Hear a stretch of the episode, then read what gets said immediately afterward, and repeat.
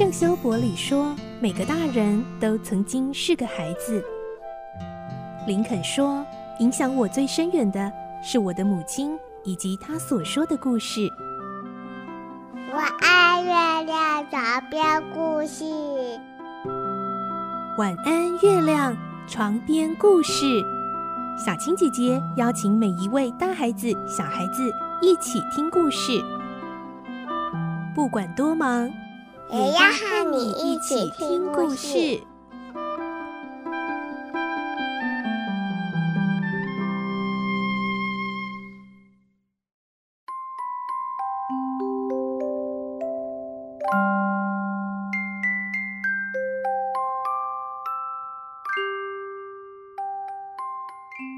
晚安，欢迎你和我们一起听故事。我是小青姐姐。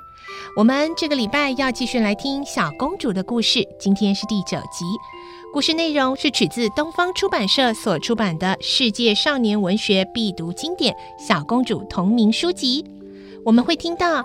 到了星期天的时候，学校所有同学都要去教堂做礼拜。原本是由拉比亚领队，和校长走在前面，但这一个星期天，拉比亚却被换下来，改由莎拉带领队伍了。来听今天的故事：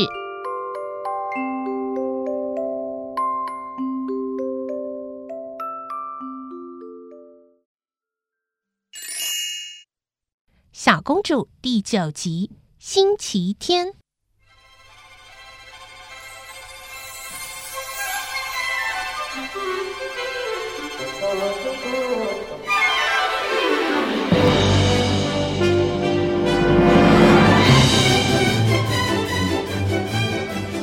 莎拉入学后的第一个星期天，按照学校的习惯，早晨全校学生都要整队到附近的教堂做礼拜。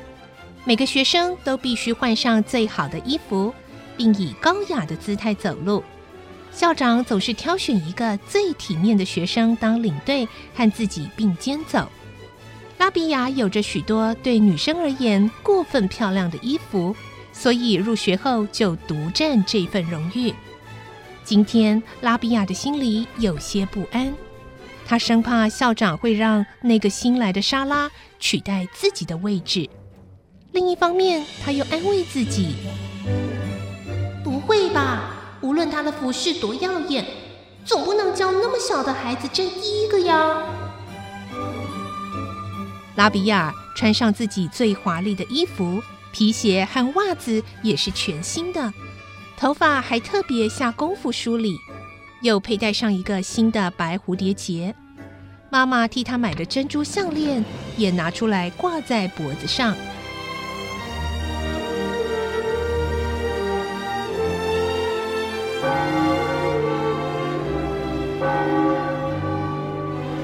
久，钟声响了，学生们都到走廊集合。拉比亚照例站到最前面。不一会儿，校长却拉着莎拉的手出现了。莎拉穿着粉红色连身衣裙，外面套上毛皮领子的高贵大衣，手上配着皮手套，脚上穿着像百货公司橱窗里陈列的发亮皮鞋。每一件配饰都是其他同学无法比拟的。不起耶！女孩们睁大眼睛看着。拉比亚心里更不踏实了。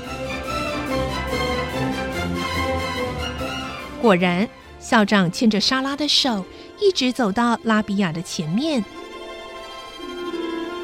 莎拉小姐，你要站在排头，和我并排走。拉比亚脸色一沉。校长又说：“站在排头的人最引人注意，所以一定要用最好看的姿态走路。”知道吗？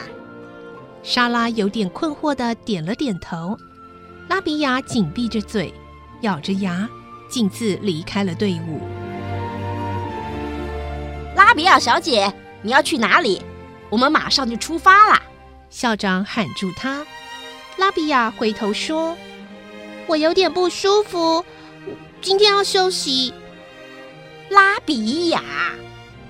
校长的声音变得又高又尖，是不是因为莎拉小姐站在排头，你就不高兴啦？不可因为这点小事嫉妒人家。莎拉小姐是新来的同学，还是从遥远的地方来的，大家应该对她友好。你年纪不小了，应该懂得这个道理。清楚，校长的眼中只看中最有钱的人呢。拉比亚眼睛瞪着校长，心里这样想着。拉比亚，赶快回到队伍里面，再假装生病，我就要扣你的操性分数了。拉比亚满脸不高兴，懒洋洋的走回队伍里。他不愿意排在莎拉的后面，所以插进行列中间，站在杰茜的旁边。莎拉听着校长和拉比亚的谈话，觉得很不好意思，挺身对校长说：“校长，请您还是让拉比亚小姐站在最前面吧。我的年纪太小，应该站在后面。”“不必，不必，你不要担心这点小事。”校长很快的说：“我决定的事，你只管照做就行，不需要有意见。大家注意，现在出发。”你们都要像以往那样整整齐齐的走路，让大家瞧瞧模范学校的学生规矩有多好。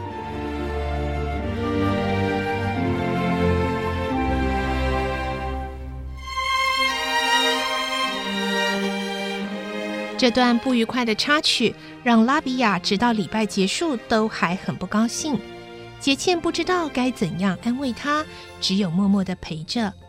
平时就看不惯拉比亚的同学，私下无不觉得痛快，不过也都只敢放在心里，没人敢说出口。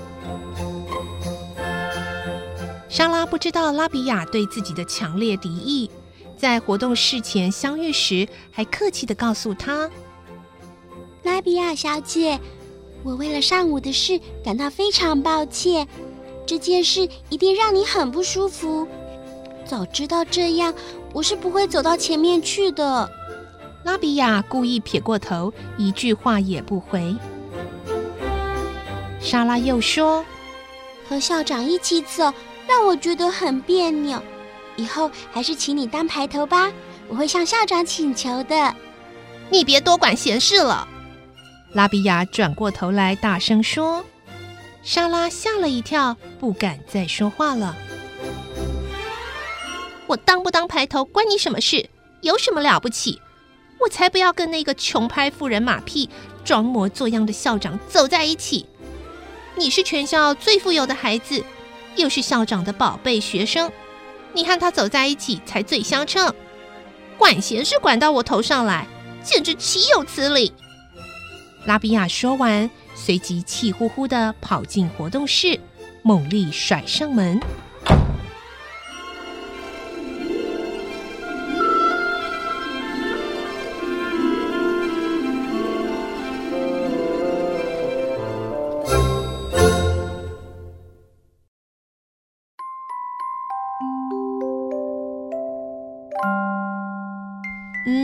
在今天的故事中，我们的莎拉第一次尝到了拉比亚对她的强烈敌意呢。未来他们还会怎么相处呢？明天再继续来听小公主的故事喽。我是小青姐姐，祝你有个好梦，晚安，拜拜。小朋友要睡觉了，晚安。